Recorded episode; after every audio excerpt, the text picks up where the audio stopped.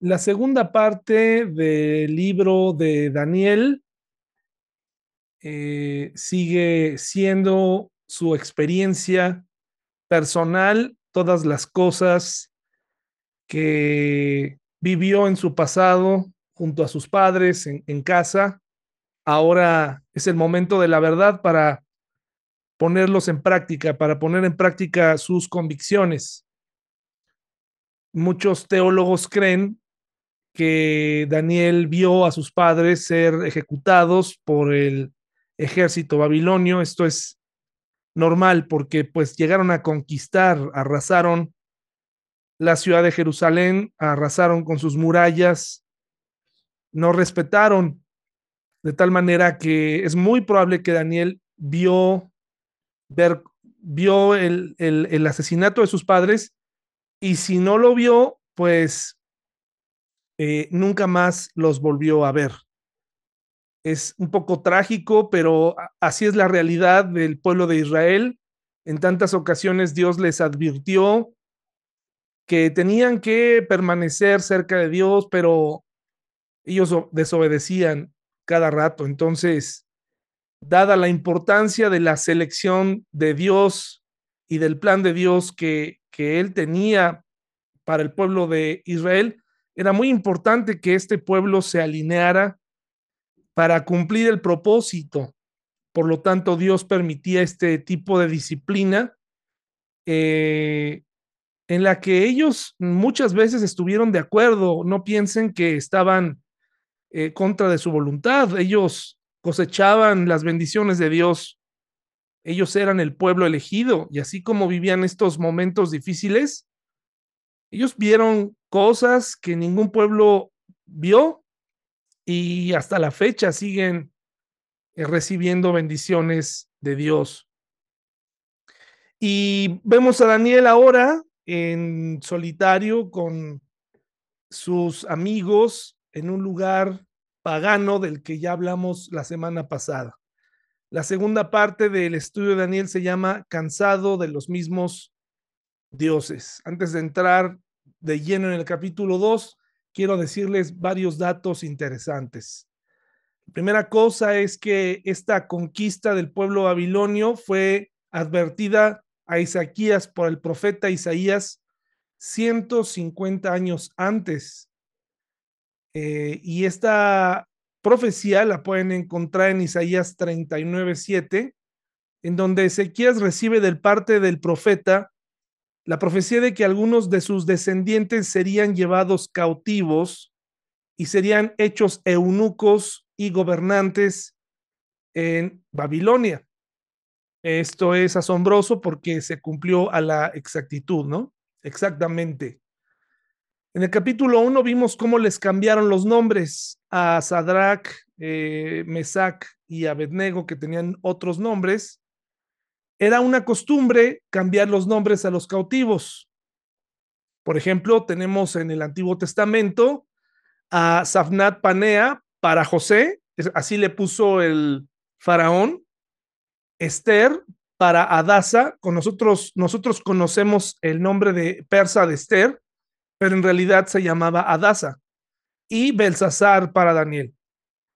Los hechizos y la magia y todo esto que vamos a ver el día de hoy era muy común en el mundo antiguo, tan común que desde Deuteronomio, desde que el pueblo de Israel sale al desierto rumbo a la tierra prometida, Dios les habla de lo prohibido que es esto, Vamos a Deuteronomio para que puedan ver la severidad con la que Dios trata la hechicería.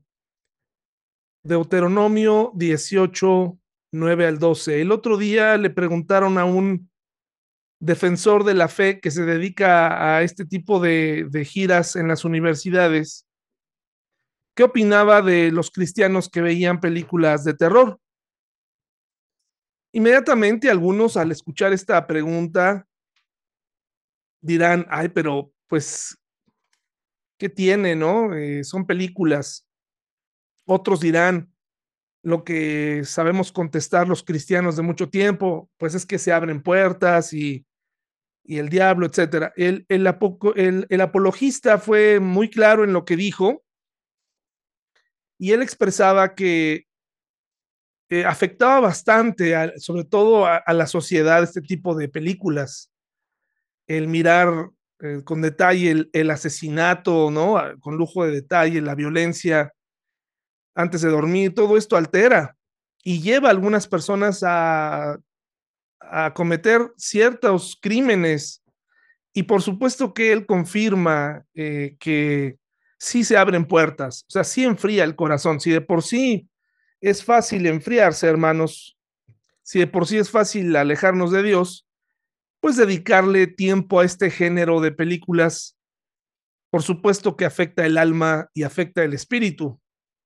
Para muchos cristianos esto es eh, en un tono, lo ponen en un en, modo muy insignificante y dicen, pues yo estoy firme, etcétera, pero sí nos influye, hermanos y hermanas, lo que vemos, lo que nos hace reír, lo que nos hace soñar, lo que nos hace pensar, proviene de fuentes adecuadas o, nos pone en contra de Dios.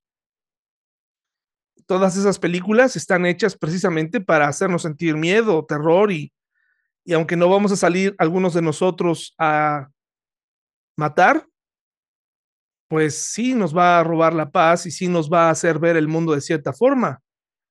Los medios normales, por si usted no lo sabía, los noticiarios, las cadenas de noticias, los noticiarios, todo esto, eh, todos ellos persiguen fines muy específicos no se pregunta usted por qué eh, no hay noticias buenas o incluso en los noticiarios hay una sección muy breve en algunos de ellos para dar buenas noticias.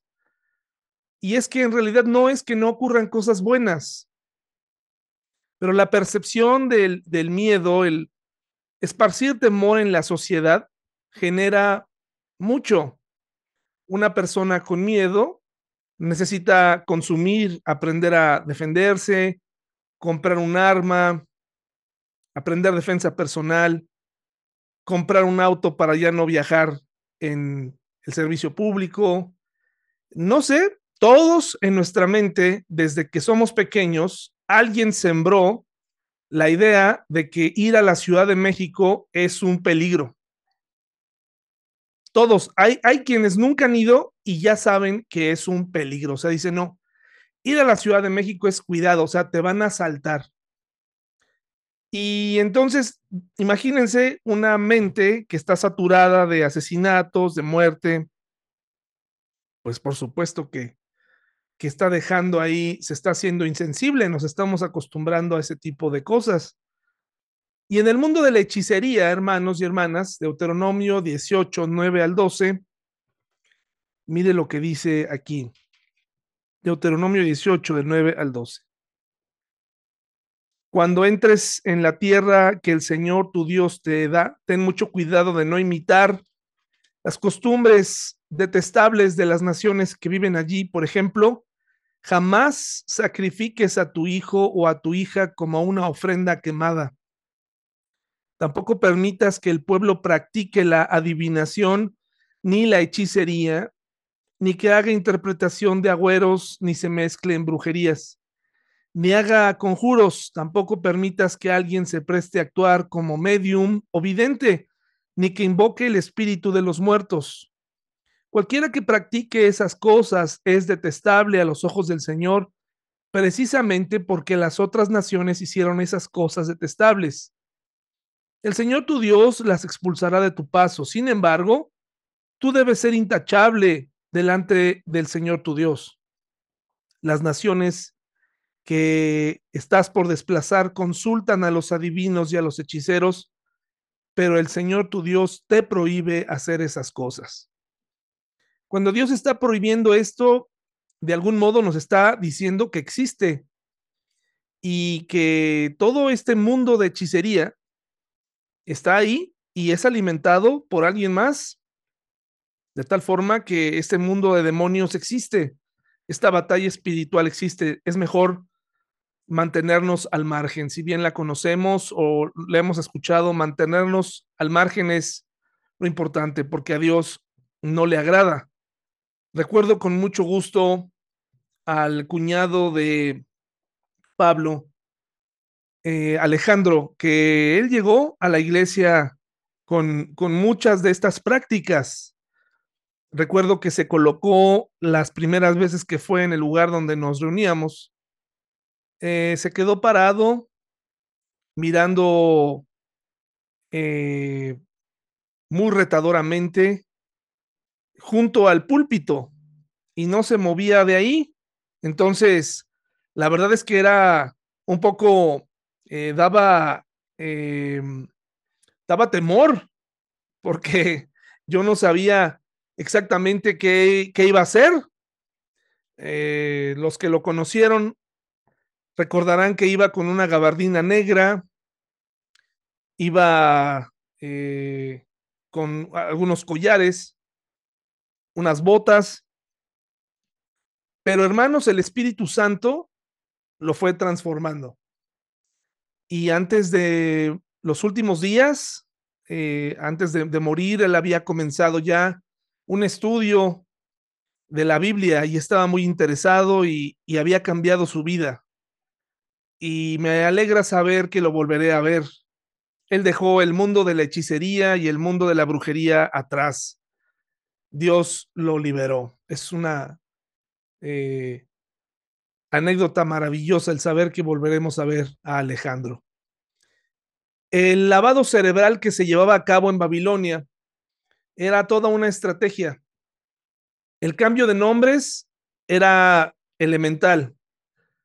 Por ejemplo, el significado del nombre de Daniel, el nombre hebreo, es Dios es mi juez.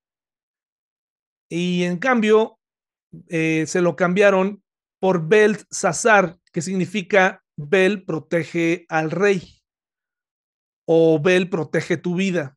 Eh, se sentaron a estudiar los que les cambiaron los nombres, de qué manera contradecían lo que ellos sabían de sí mismos. Eso es muy importante, robar su pensamiento, sus convicciones y, tratar de quebrarlos. Y esto seguramente sirvió con muchos otros jóvenes entre 12 y 16 años que llegaron a eh, Babilonia.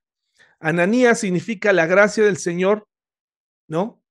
Eh, y se lo cambiaron eh, por otro que significa prácticamente desfigurado se lo cambiaron a, por Sadrach, ¿no? Mandato, de, mandato de Aku, Misael, quien es como el Señor. Eh, Azarías se lo cambiaron por Abednego, siervo de Nego. Si Misael significa quién es como el Señor, se lo pasaron a Mesac, que significa quién es lo que Aku es, un dios pagano. Y así, hermanos, o sea, fueron cambiando los nombres de estos eh, amigos para que voltearan y abrazaran el paganismo con naturalidad, eh, haciéndoles pensar que sería fácil olvidar al verdadero Dios. Eh, eran tres años de adoctrinamiento, era un programa intensivo de inmersión a las costumbres paganas de Babilonia, donde tenían que aprender a comer, a comportarse, a hablar, a adorar, todo cambiaba. Tres años eran suficientes. 24 horas de adoctrinamiento. Me parece que nosotros, si enseñamos a nuestros hijos con eh, el ejemplo, con el valor, con disciplina, si somos y nos atrevemos a llevarlos a la iglesia y llamarles la atención cuando se están durmiendo, eh, despertar sus conciencias, despertar sus corazones, hacerles ver que ellos también tienen un problema que resolver con Dios. Eh, me parece que triunfaremos, hermanos. Si ellos, si la gente lograba, la gente pagana lograba adoctrinar en tres años a estos jóvenes, creo que nosotros, al tenerlos en nuestra casa, no habrá nada que los pueda mover. Si nosotros también les enseñamos la palabra de Dios y tenemos algo mucho más superior que una simple adoctrinamiento, tenemos al Espíritu Santo de nuestro lado, hablarles y sobre todo con el ejemplo vivir nuestro cristianismo. Los eunucos eran parte también de esto, aunque la Biblia no nos dice explícitamente que fueron hechos eunucos, la profecía sí lo indica en Isaías, que serían llevados como eunucos.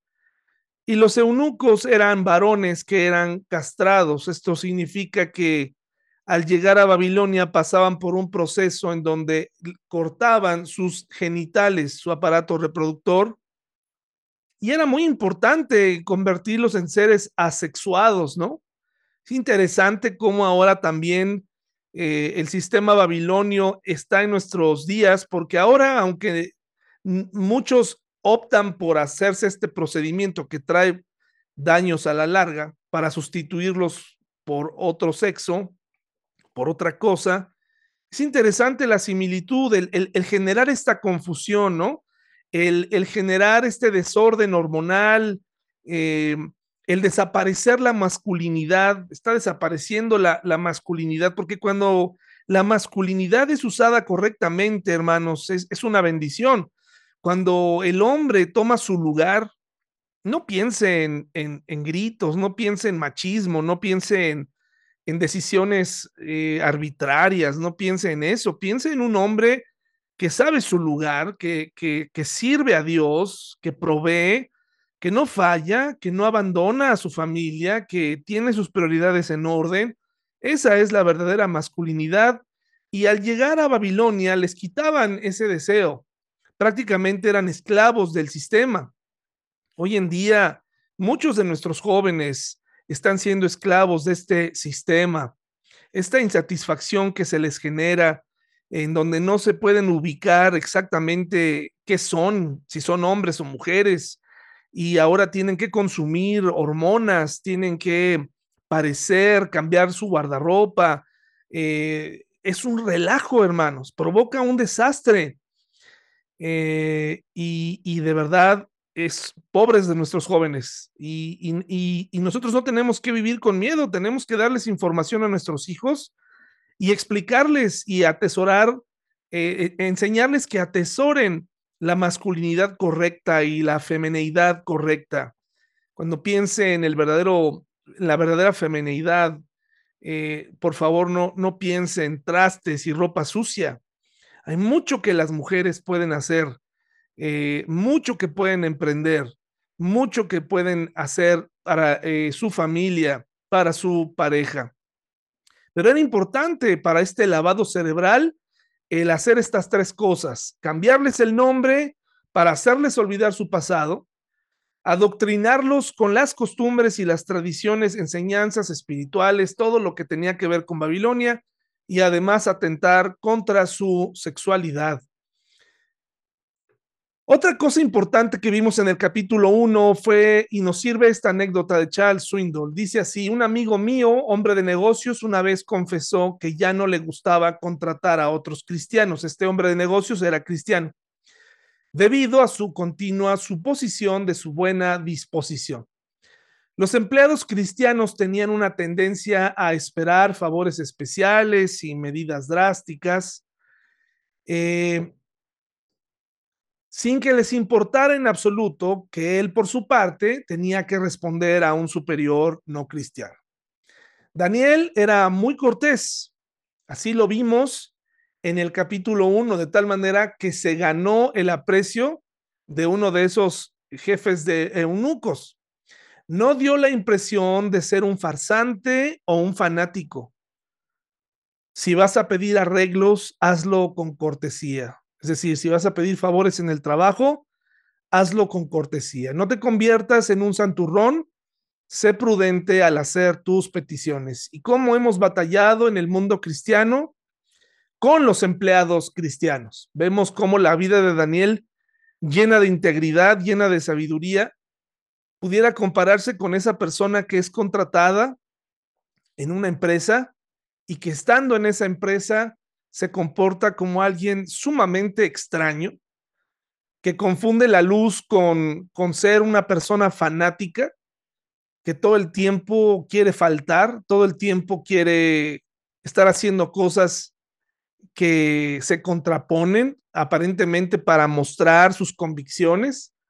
No tiene amistades en el trabajo, eh, todo el tiempo quiere pedir concesiones y de verdad, le digo por experiencia propia, qué triste es encontrar personas así, así como hay cristianos que ponen en alto el nombre de Dios con un comportamiento digno, personas puntuales, personas trabajadoras, personas eh, dignas. Ay, cada cristiano, hermanos, increíble.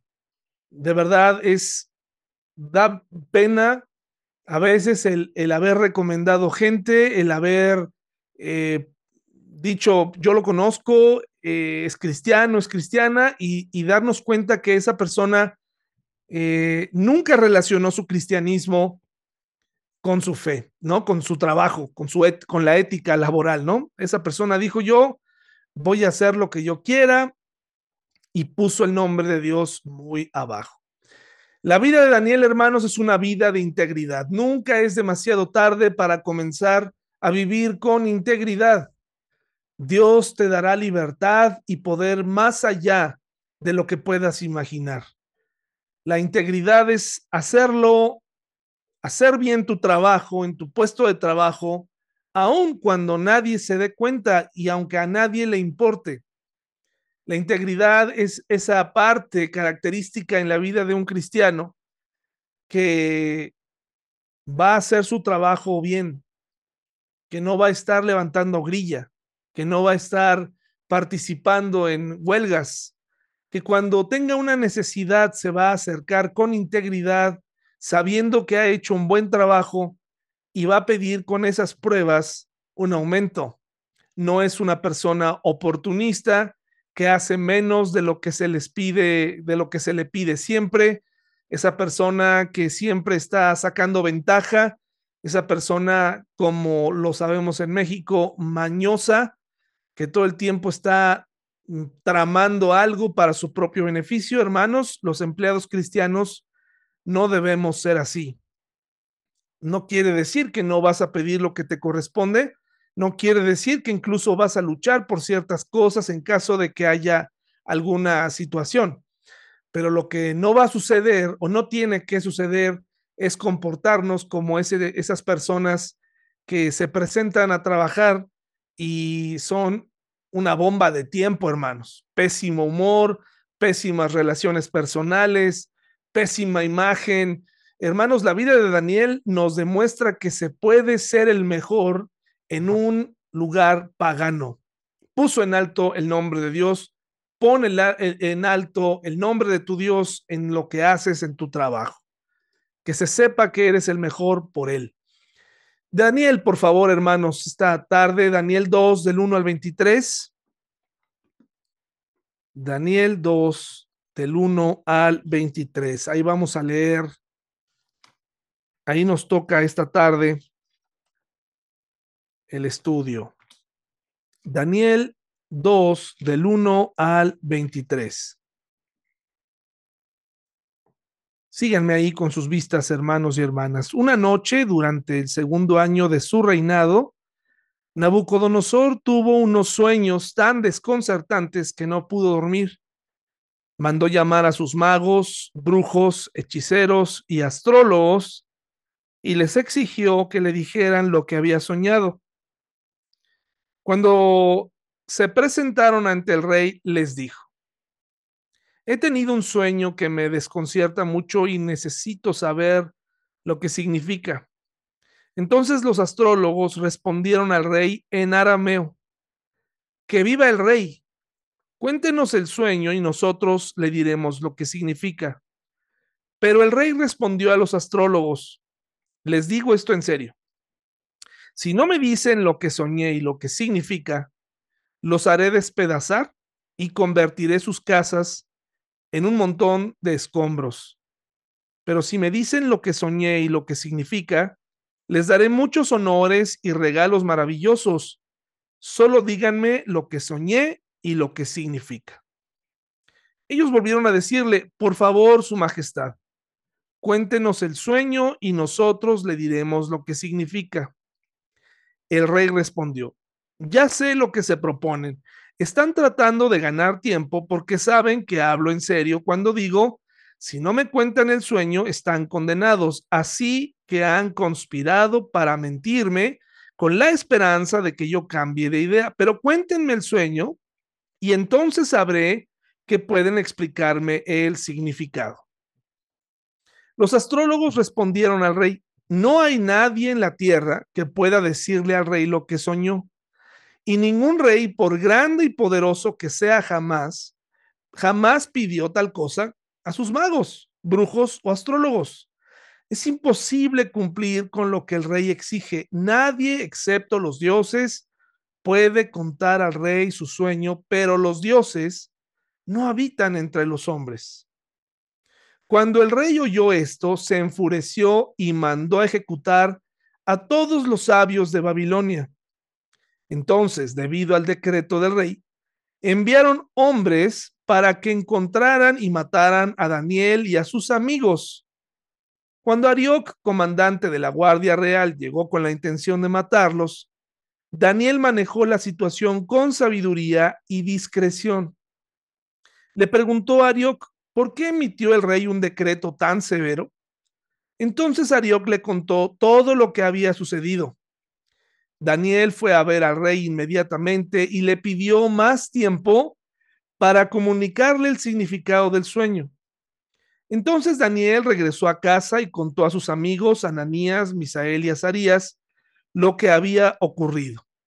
Les rogó que pidieran al Dios del cielo que tuviera misericordia y les revelara el secreto para que no fueran ejecutados junto con los demás sabios de Babilonia.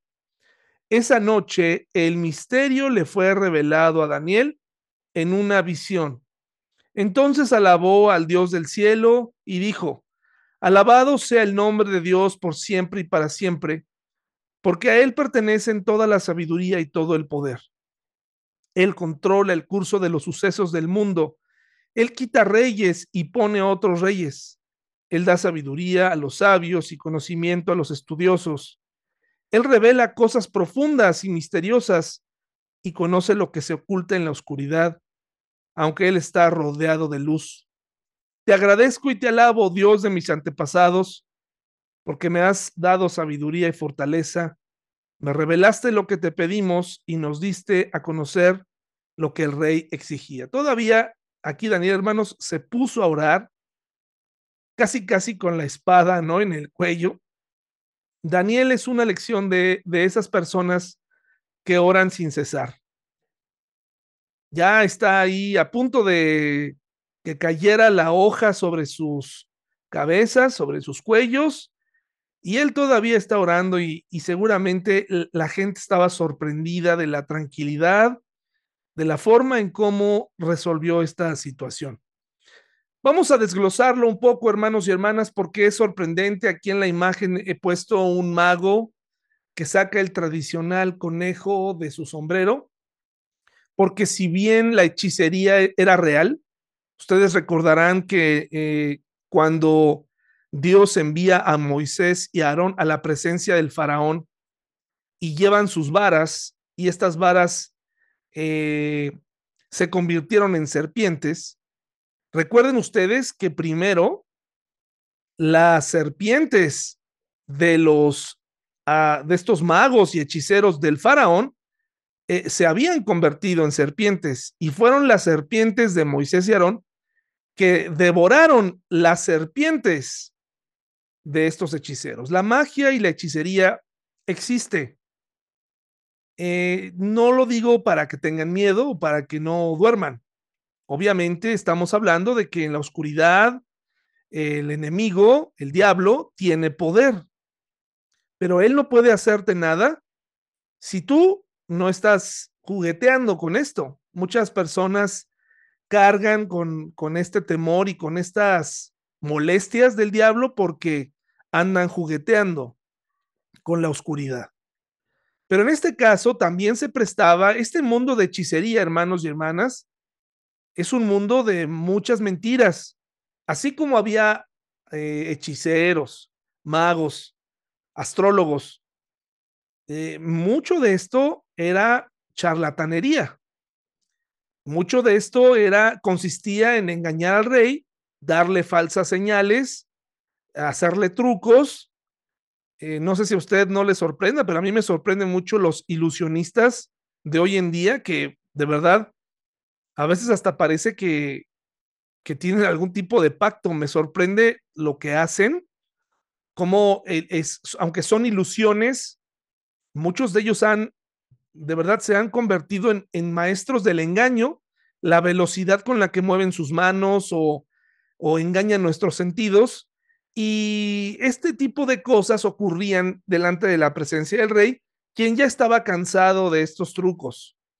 Así que Nabucodonosor iba a poner a prueba a todo su departamento de inteligencia sobrenatural, convocó a todos, a los nuevos y a los viejos, porque la información es conocimiento y para adueñarse del mundo tenía este departamento especial de magos y de astrólogos para hacerse más poderoso, porque la magia siempre estaba a su favor. Aquí él no se tomó el tiempo de consultarle a, un dios. Aquí él, eh, de acuerdo a su orgullo y a su ego, eh, mandó llamar a los que él mismo había capacitado, a los mejores del mundo, para que le dijeran. Él sabía lo que había soñado. Les lanza un reto. Eh, no podía haber tenido este sueño que tuvo, no, no era normal. Por lo que vemos, en otras ocasiones ya él había soñado cosas y los brujos le habían dado alguna interpretación cualquiera. Y entonces ahora, pues le querían hacer lo mismo, pero esta vez Nabucodonosor dice, yo no estoy invirtiendo tanto dinero en ustedes para que me estén mareando, ¿no? Para que me, digan cosas que a ustedes les convienen. Yo quiero que ahora ustedes me digan, adivinen mis pensamientos y me digan qué soñé. Quiero que ustedes me digan qué soñé. Imagínense que este sueño le causó tanto temor que estaba dispuesto a matar a todos. Este sueño había sido diferente y fue el primero de varios que tuvo. Dios estaba revelando a Nabucodonosor y esta vez él estaba interesado en que le dijeran qué es lo que había soñado.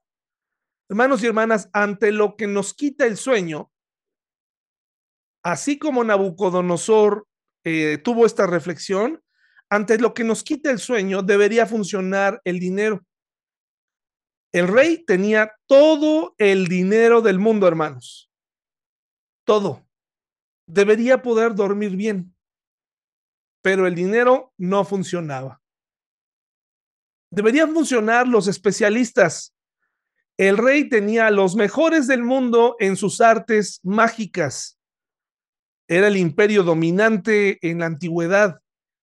Tenía seguramente a muchos que manejaban diferente tipo de tipos de artes eh, y magia y eh, ocultismo y, y entre charlatanes y verdaderos, deberían funcionar los especialistas, hermanos. Hoy en día nosotros también queremos un poco más de dinero para conciliar el sueño. Queremos especialistas. Hoy en día ves muchas cosas en la televisión. Si te duele la espalda, si te falta el sueño, si tienes problemas eh, de relaciones. Hoy abundan los especialistas en relaciones personales, en, se ganan la vida con esto, hermanos. El rey tenía los mejores y no funcionó. Deberían funcionar las decisiones radicales porque él tenía todo el poder para hacerlo.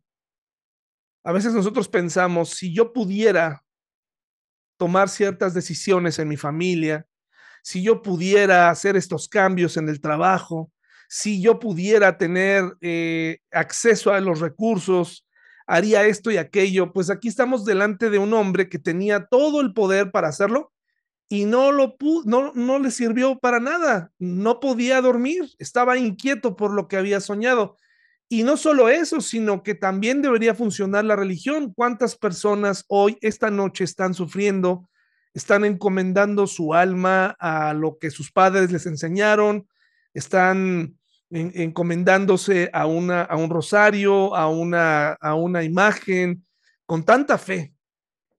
Este rey tenía todos los dioses del mundo a sus pies, porque así es la religión.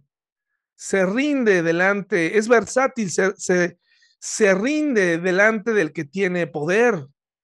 Muchas veces la religión católica ha apoyado a los diferentes gobiernos y es gracias a la religión católica que eh, esos gobiernos han logrado eh, prosperar. Es la religión la que ha siempre estado del lado del poder, no del lado de los creyentes. Y en este caso, este hombre tenía todas las religiones del mundo y a todos los dioses eh, inventados y no inventados de su lado, y aún así, este sueño le había quitado, no podía dormir estaba inquieto, estaba asustado, no había nada, esta vez no tenía el control de nada. Y lo peor es que si se fijan ahí en Daniel 2, del 10 al 11, dice que los astrólogos respondieron al rey. Denos un momento, ahorita vamos a consultar, nos vamos a juntar y en dos horas le vamos a dar la respuesta no. Al final, las limitaciones del mundo oscuro, las limitaciones de los hombres, pues ahí se ven.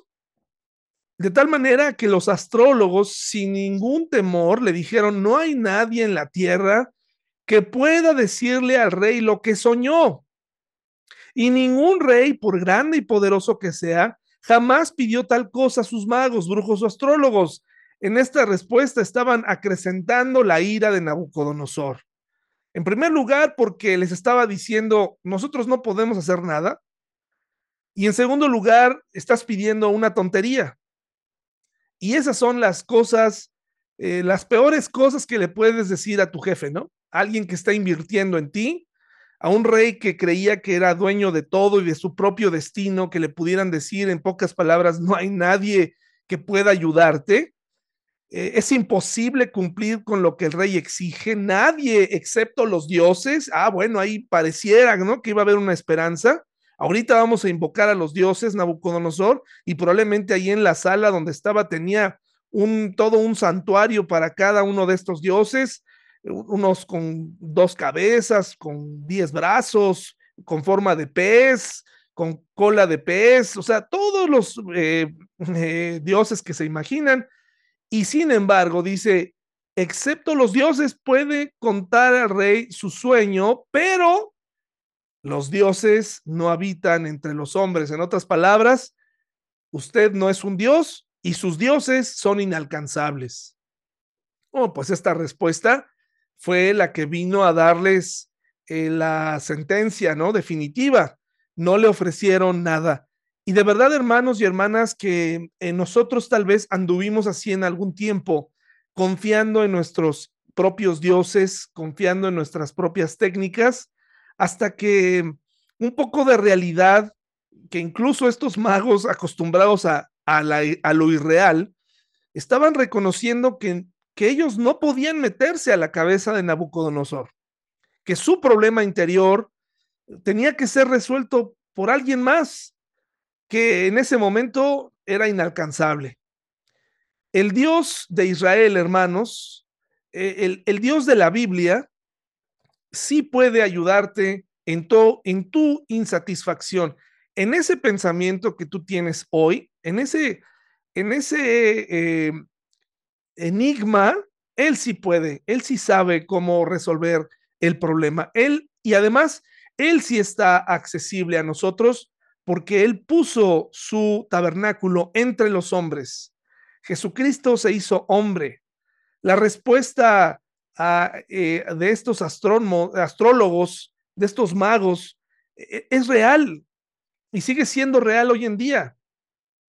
Cuando pones tu fe en algo que es irreal, pues obviamente eh, nunca vas a obtener respuesta. La gente se la pasa toda su vida pidiéndole cosas a una imagen o poniendo su confianza en sí mismo hasta que de pronto llega una enfermedad y te das cuenta que no hay dinero no hay oración, no hay rito. Si ustedes supieran la cantidad de, cosas que hacen las personas y, y, la, y las cosas que hacen los charlatanes para sacar más dinero, cuando tú te enteras que en casa hay alguien con una enfermedad terrible, no tardan mucho en aparecer las sugerencias de los familiares que te dicen, consulta los medios alternativos. Y hay de medios alternativos o medicina alternativa, hay opciones que debemos tener cuidado.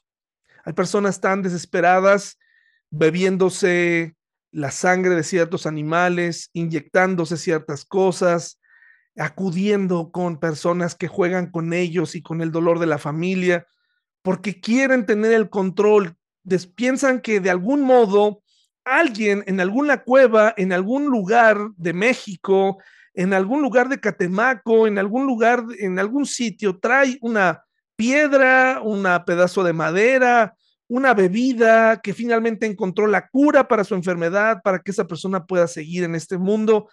¿Y qué tan desesperante puede ser el darse cuenta que al final no hay nada que pueda ayudarte?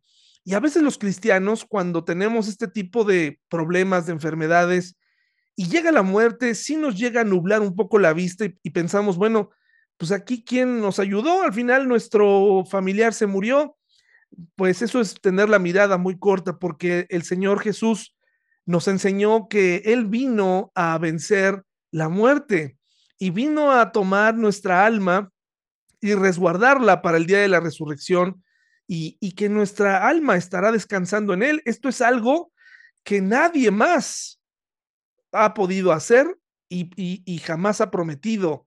Ningún profeta, ningún maestro ha prometido la vida eterna a través de sí mismo, a través de creer en Él, porque ellos saben sus limitaciones. Y aquí vemos cómo estos hombres reconocen que no hay nadie en la tierra que pueda ayudarte, porque ellos no conocían al Dios verdadero. Era todo un negocio.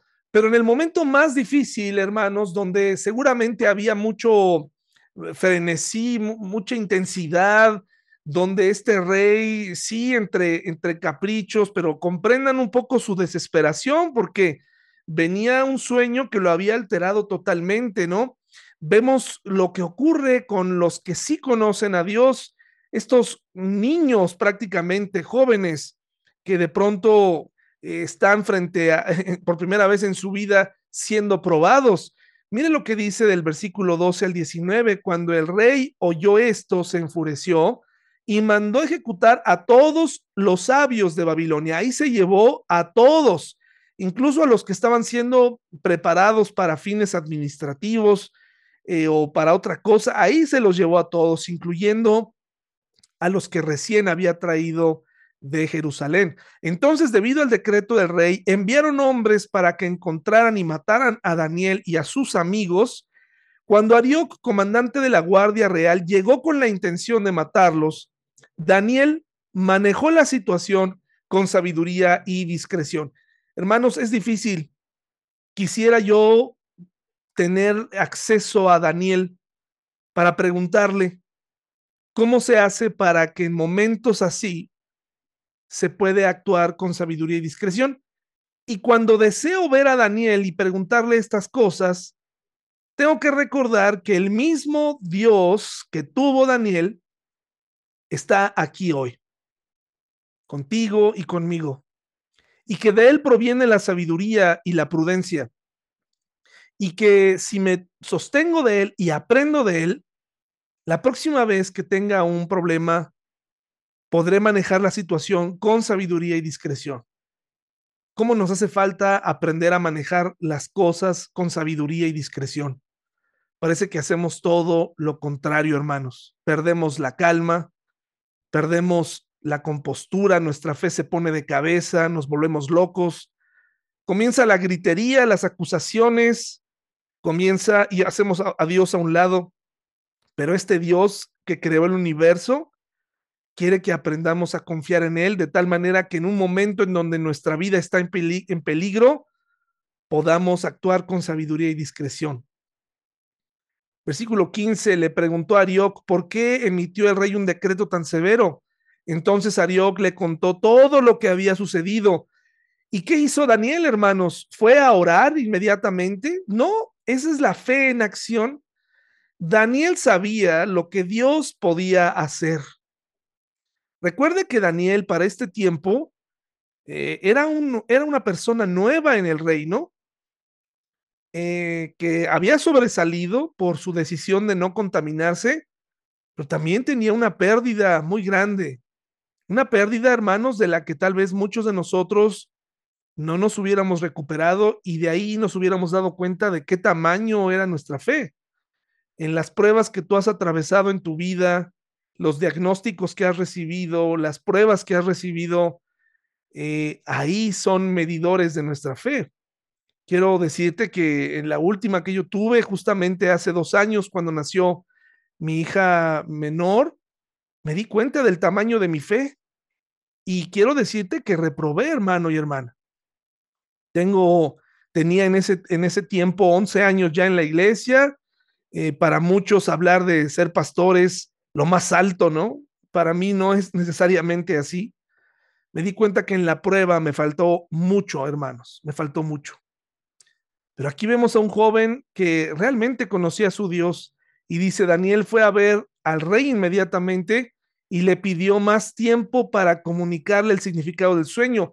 No, por favor, no descarte que el rey estaba muy molesto, pero Dios le dio gracia.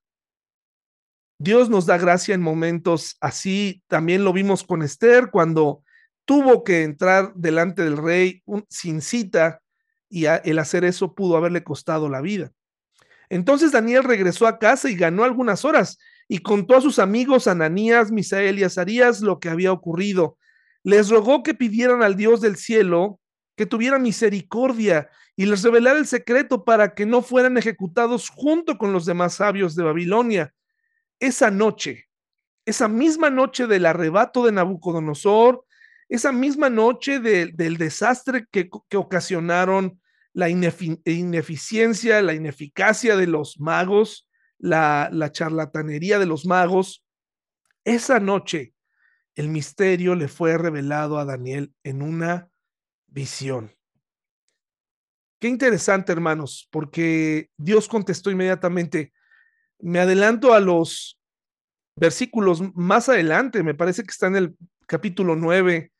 Parece que Daniel tenía un contacto con Dios muy diferente al que a veces nosotros tenemos. Dios nos tarda en contestar o, no, o parece que no nos contesta y, y a qué se deberá, ¿no?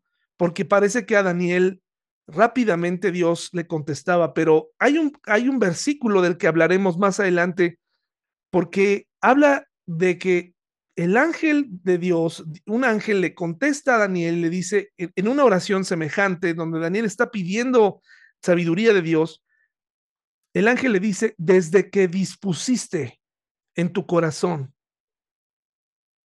escuchar a Dios, desde que, híjole hermanos, ese, ese es clave porque aquí vemos a un hombre que está dispuesto a escuchar no solamente los sís de Dios, sino también los nos.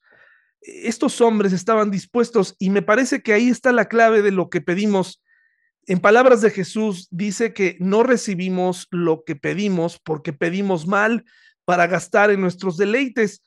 Siempre oramos para conseguir el sí de Dios.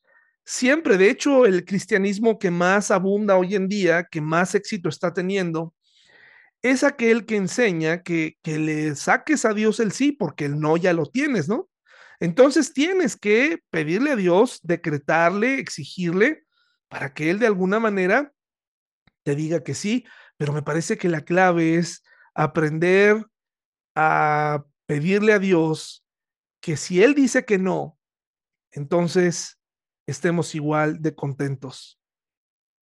Que lo vamos a amar y que vamos a seguir creyendo y que, y que ahí, porque ahí está la clave de nuestra fe, hermanos y hermanas. Queremos que solamente nos diga que sí y no queremos ceder y decirle, Señor, que se haga tu voluntad, porque sabemos que si le pedimos eso, pues él puede decir que no. Pero Daniel había probado que él podía escuchar el no de Dios y en este momento escucha un sí de Dios. Esa noche el misterio le fue revelado a través de un gran trabajo en equipo eh, de ruego, juntos, rogándole a Dios, hermanos. Por eso nos juntamos. Somos más o menos, según los contactos que tengo en, WhatsApp, más o menos somos 80 personas adultas dueñas de un celular que están en el grupo. El que no estén no significa que no son parte de la iglesia, pero tengo más o menos ese número, 80 personas, de las cuales eh, más o menos unas 50, 60 deciden ir al templo cada domingo, a veces un poco menos. Y de esas 50 o 60, eh, tenemos más o menos 10 o 12 que deciden reunirse los miércoles.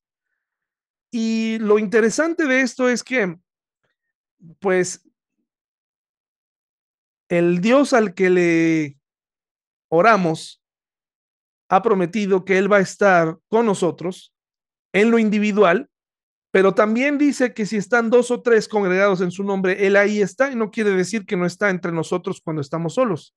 Solamente está explicando y está valorando la importancia del grupo en oración, del grupo que se reúne entre semana para, para orar y que muchos no le encuentran mucho sentido. No le encontraban sentido en el templo cuando era presencial y no le encuentran sentido por Zoom cuando es en su casa. Porque a ellos lo que les gusta, a muchos de ellos es únicamente ir el domingo, otros no pueden trabajar o no pueden porque están trabajando, es es completamente entendible, pero tampoco hacen mucho por preguntar, oye, ¿de qué se habló o, por quién se está orando? Aún así, hermanos y hermanas, aunque fuéramos dos o tres, Dios ha prometido que Él escucha a este tipo de grupos. Él escuchó el ruego por su vida de Daniel, Ananías, Misael y Azarías. No dice que juntaron a más, fue con sus amigos y ellos cuatro oraron y Dios los escuchó.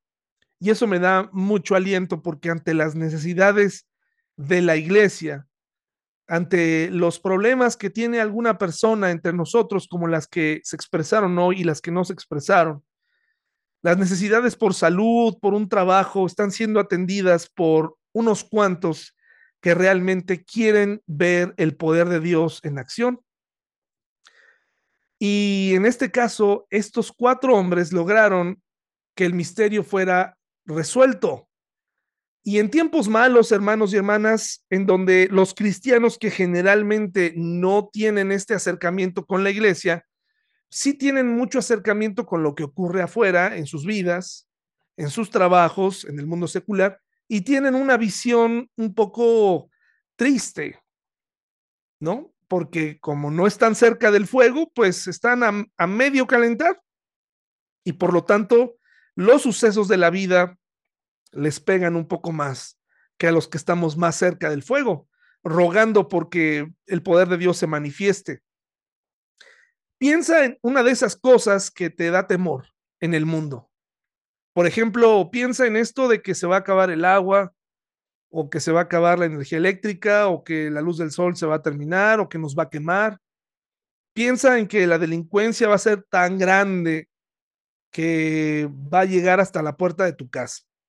Piensa en todo esto que te asusta, a algunos les asusta la vejez, las enfermedades, la palabra cáncer, todo eso viene a nuestra vida, nos, nos afecta, nos tumba. Es normal, somos humanos. Pero este tipo de relatos en tiempos malos, en tiempos difíciles, donde pareciera que a donde ves pasan estas cosas, también muy ayudados por lo que vemos y por muchas noticias falsas que nos movilizan a consumir a través del temor, hay algo que hoy quiero que recordemos y que con esto nos vayamos a dormir. Mire lo que dice del versículo 20 al 23.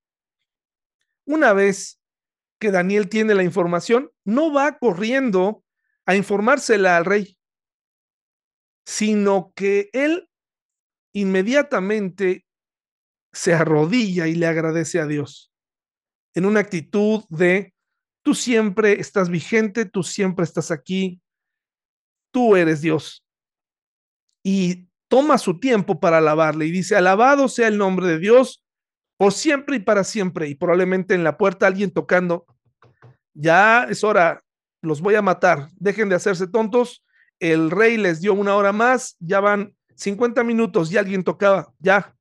Pero Daniel estaba arrodillado orando. Se escuchaban pasos, se escuchaban gritos, pero él estaba orando a Dios. Alabado sea el nombre de Dios por siempre y para siempre, porque a Él pertenecen toda la sabiduría y todo el poder. No importa que alrededor todo se esté cayendo, no importa que todo mundo esté eh, corriendo y presionándome porque me van a matar. Número uno, Él controla el curso de los sucesos del mundo. Y dice algo ahí tremendo. Eh, no sé quién más lo escucharía, si estaban sus a solamente sus amigos o ya estaban ahí listos para matarlos, no lo sé, pero él menciona esto, él quita reyes y pone otros reyes. Hermanos y hermanas, ¿no te gusta el presidente actual?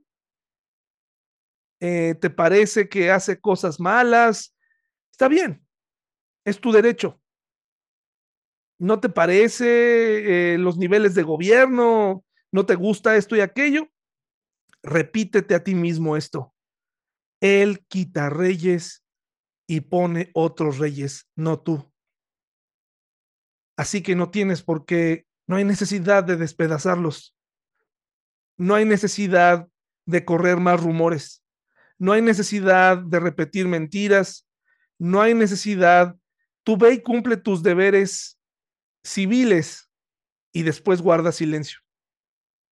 Porque un cristiano no debe dar pie a que se burlen de una autoridad, como ha ocurrido en estos años. Él controla el curso de los sucesos del mundo. No, es que está bien duro. El otro día, hermanos, me mandaron un, video de esos que les encanta hacer en tiempos de elecciones, en donde pasan todo lo que está ocurriendo en diferentes estados, ¿no? Dice, todo México está en llamas. Y, y, lo curioso es que no es todo México mencionan lo que, lo que ocurrió recientemente en cuatro estados. Pero recuerda, el temor siempre funciona. Cuando tengas miedo, no es que el, eh, Norcorea está lanzando un cohete, no es que Biden eh, está teniendo problemas con Israel por primera vez. ¿Y qué tal si se pelean? ¿Y, qué tal si ocurre esto o aquello?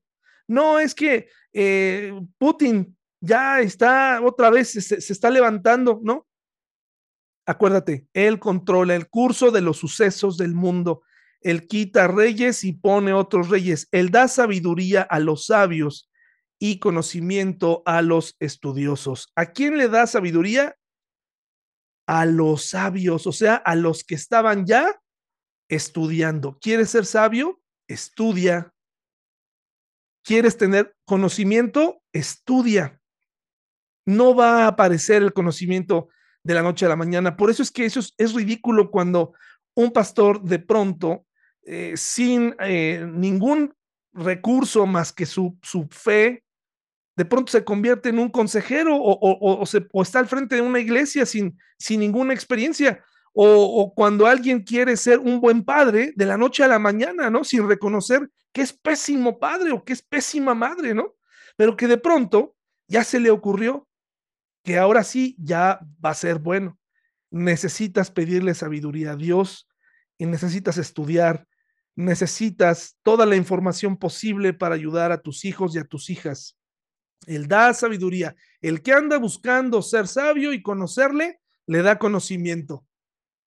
Lo que la iglesia mm, te ofrece no te gusta, no te llena, no, no es suficiente, necesitas más, perfecto, está bien. Solamente escoge muy bien qué estudios, escoge muy bien los libros, escoge muy bien y sobre todo no te alejes de la Biblia y sobre todo no dejes de congregarte. Si tú necesitas más, está bien. Si tú estás en otro nivel, está bien, perfecto. Porque hay gente que le pone de pretexto esto a la iglesia, ¿no? No es que ahí, pues no, no hay esto, no hay aquello. Casi, casi, es que no hay griego, no, no hay hebreo. Ay, hermano, hermana, por favor, aprende a entender el español de la Biblia y ya después te metes al hebreo. Como si a través del hebreo o el griego, el Espíritu Santo ahí sí te va a traducir correctamente. No, no agarramos el español, pero ya estamos tomando cursos ahí. Esas son puras poses, hermanos, que, que los cristianos toman. Aprende lo que dice el español y aplícalo a tu vida. Él da sabiduría a los sabios y conocimiento a los estudiosos. Y luego dice, Él revela cosas profundas y misteriosas y conoce lo que se oculta en la oscuridad, aunque Él está rodeado de luz. ¿Qué dice Jeremías 33.3? Clama a mí en la Reina Valera y yo te responderé y te enseñaré cosas grandes y ocultas que tú no conoces. Y decimos, wow, ¿qué nos va a enseñar el, el Señor? Esta es una oración misteriosa, parecida a esta, porque dice que Él revelará cosas profundas y misteriosas. Y la gente astuta interpreta esto para los que les falta mucha sabiduría y discernimiento y les andan interpretando sueños y les andan eh, vendiendo profecía falsa. Pero hermano, ¿qué cosa misteriosa quiero que Dios me revele este día? El que revela cosas profundas y misteriosas, en este caso, en el contexto, pues obviamente sí era un misterio, hermanos, porque era algo que no podíamos, eh, nadie podía decirle exactamente qué había soñado Nabucodonosor. Nabucodonosor sí sabía lo que había soñado, pero los estaba poniendo a prueba. Entonces, para mí, ¿cómo lo aplico hoy? ¿Cómo lo aplico? No, Señor, por favor, muéstrame el misterio de, de qué está pensando mi esposa para llevarme bien con ella. Eso no es un misterio, hermanos. Eso es basta con con estudiar, conceder y, y, listo, ¿no? Pero, por ejemplo, hermanos, yo sí quiero, yo sí quiero que Dios me revele algunas cosas que para mí ahora siguen siendo profundas y misteriosas.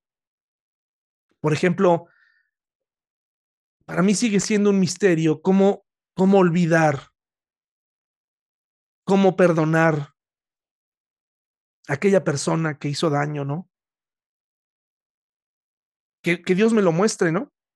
Que Dios me ayude y que, lo, y que lo pueda llevar a la práctica, a poder tener contentamiento. Sigue siendo un misterio para mí, hermanos. Dejen ustedes, ay, ¿dónde estará el arca? ¿O cuál será el secreto de, de una iglesia exitosa? No, hermanos, en mi vida personal hay cosas que siguen siendo profundas y misteriosas porque me he alejado de él a veces, ¿no? O sea, no quiero obedecer quiero que Él me enseñe el, el, el, secreto, ¿no? Que Él me revele, que Él pueda, que Él me redarguya y que me muestre a través de su luz. Eh, alumbre mi oscuridad y me, y me ayude a perdonar, me ayude a ser cada vez más limpio, que me ayude a ser íntegro, que me ayude a, a, ser una persona eh, que no guarde rencor, que perdone totalmente, que olvide, que sobre todo, mm, fíjense, el otro día alguien me dijo eh, que un proverbio humano, ¿no? Decía que hay que hacernos un autoexamen para saber qué emociones son las que provocan que gastemos de más. Parece una cosa, pues así, medio medio rara, pero eh, lo que quiere decir es sencillamente, si estás triste, estás yendo a gastar, si estás deprimido, vas y gastas. ¿Por qué si soy cristiano tendría que hacer esto? ¿Por qué tendría que pasar por estos baches? ¿Te das cuenta, hermano? Hay cosas que pensamos que, Dios nos puede revelar porque son profundas y misteriosas y son cosas básicas que tenemos que aprender. Dice, él, él conoce lo que se oculta en la oscuridad, aunque él está rodeado de luz. Tres cosas para recordar en tiempos malos, hermanos. Él controla los sucesos mundiales y no están fuera de su control. Él da sabiduría al que anda buscando ser sabio y conocerle, le da más conocimiento y él revela. La verdad sale a la luz y terminará por revelar lo misterioso. En este caso, le reveló el secreto del sueño pero eso lo veremos la semana que entra. ¿Qué necesitas aprender hoy, hermano y hermana? ¿Qué, qué mm, eh, secreto necesitas aprender? ¿Qué sueño necesita Dios revelarte en tu vida? ¿Qué, qué hábito tiene que cambiar? Eh, ¿qué, ¿Qué cosa misteriosa eh, que está en la oscuridad necesita ser necesita salir a la luz para que finalmente empecemos a dar fruto, hermanos y hermanas. La siguiente semana vamos a estudiar el, la interpretación y nos vamos a quedar sorprendidos de todo lo, lo que tiene para Nabucodonosor y todo lo que vino. ¿Acaso con esta interpretación Nabucodonosor cambió? Eso lo veremos la siguiente semana, hermanos y hermanas. Eh, muchas gracias por su atención y nos vemos el domingo y que tengan una excelente noche, hermanos y hermanas. Me dio gusto verlos y verlas.